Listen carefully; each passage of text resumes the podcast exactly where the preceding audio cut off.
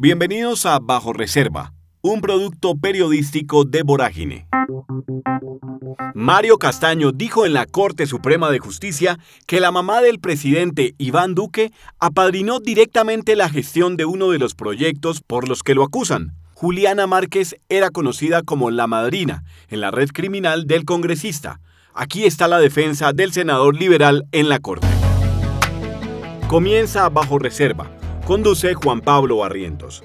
El 7 de junio de 2022 fue capturado por orden de la Corte Suprema de Justicia el senador liberal Mario Castaño. La investigación le correspondió al despacho del magistrado Misael Fernando Rodríguez Castellanos.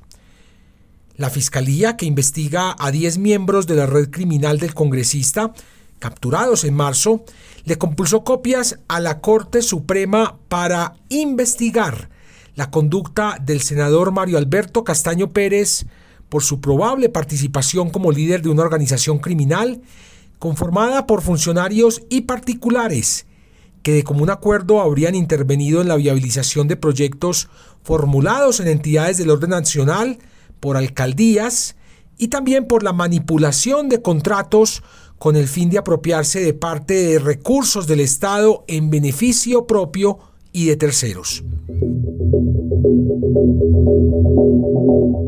En el aparato judicial colombiano reposan cientos de miles de expedientes. En ellos se narran hechos que los poderosos darían lo que fuera para que sigan ocultos. Muchos de estos expedientes aparecen con el sello Bajo Reserva.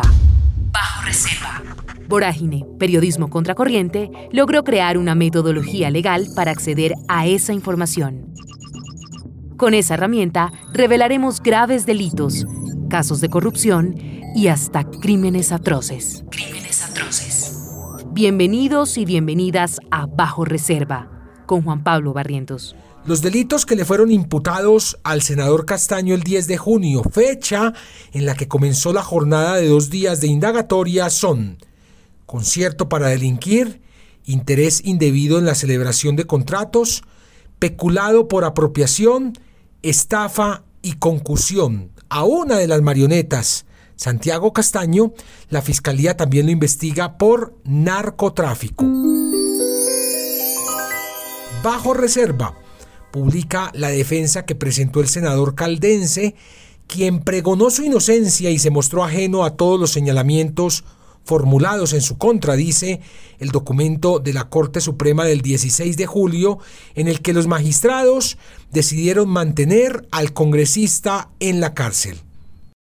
Aunque la Corte, con base en las pruebas que reposan en el proceso, desmintió en 361 páginas uno a uno los argumentos que presentó Castaño, la declaración del congresista es clave para esta investigación periodística y por eso la publicamos tal cual está en el expediente judicial.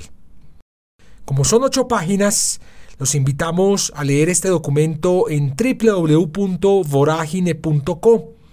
En los próximos días, con este equipo de investigación, vamos a desmenuzar esas 361 páginas en bajo reserva para que todos ustedes entiendan cómo funcionan las bandas delincuenciales lideradas por congresistas para saquear el Estado. Mario Castaño es solo uno, uno de muchísimos congresistas de Colombia que se dedican a hacer lo mismo con el mismo modus operandi.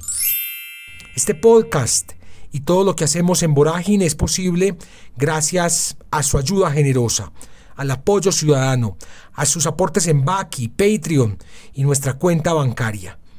Si quiere patrocinar este espacio de bajo reserva, escríbanos a info@voragine.co. info@voragine.c o simplemente comparta todos nuestros contenidos en sus redes sociales. Esa es la ayuda más grande que le puede dar a este proyecto periodístico de Vorágine. Bajo Reserva es un podcast de Vorágine, Periodismo Contracorriente, una producción de Ricardo Medivil para Virtua. En la producción sonora, Carlos Sanabria. Locución, Camila Gómez. Más investigaciones e historias en www.voragine.co y en redes sociales, arroba. Gracias por escuchar.